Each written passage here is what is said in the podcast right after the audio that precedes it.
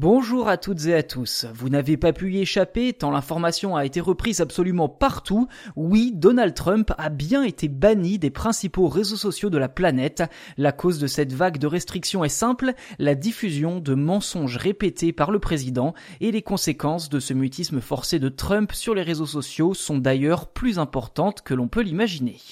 Concrètement, si Twitter, Facebook, Instagram, Snapchat, Twitch ou encore YouTube ont décidé de bloquer les comptes de Donald Trump, c'est surtout parce que le 45e président des États-Unis a incité ses partisans il y a quelques jours à envahir le Capitole, lieu sacré de la politique américaine où se trouve notamment le Parlement, afin de protester contre sa défaite à l'élection présidentielle, une élection qu'il estime truquée.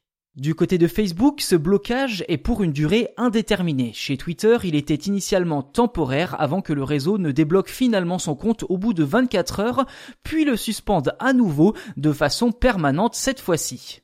La plateforme a justifié sa décision par une volonté de prévenir le risque de nouvelles incitations à la violence. Avec 88 millions d'abonnés et pas moins de 29 messages postés chaque jour en moyenne, le compte Twitter de Donald Trump était l'un des plus suivis et des plus actifs.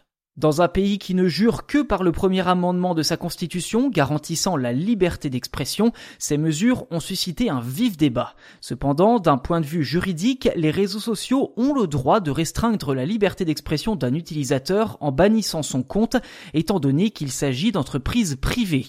De ce fait, c'est le droit privé qui s'applique, ni le Congrès ni l'administration ne peuvent s'y opposer, à moins de modifier la constitution américaine. En effet, depuis le début de sa mandature, Donald Trump a boudé le compte présidentiel sur Twitter pour utiliser son propre compte personnel. Et en agissant de la sorte, Donald Trump a pris le risque d'être traité comme n'importe quel internaute. Ceci dit, avant que tous ses accès ne soient clôturés, Donald Trump a tout de même annoncé le possible lancement de sa propre plateforme dans un futur proche.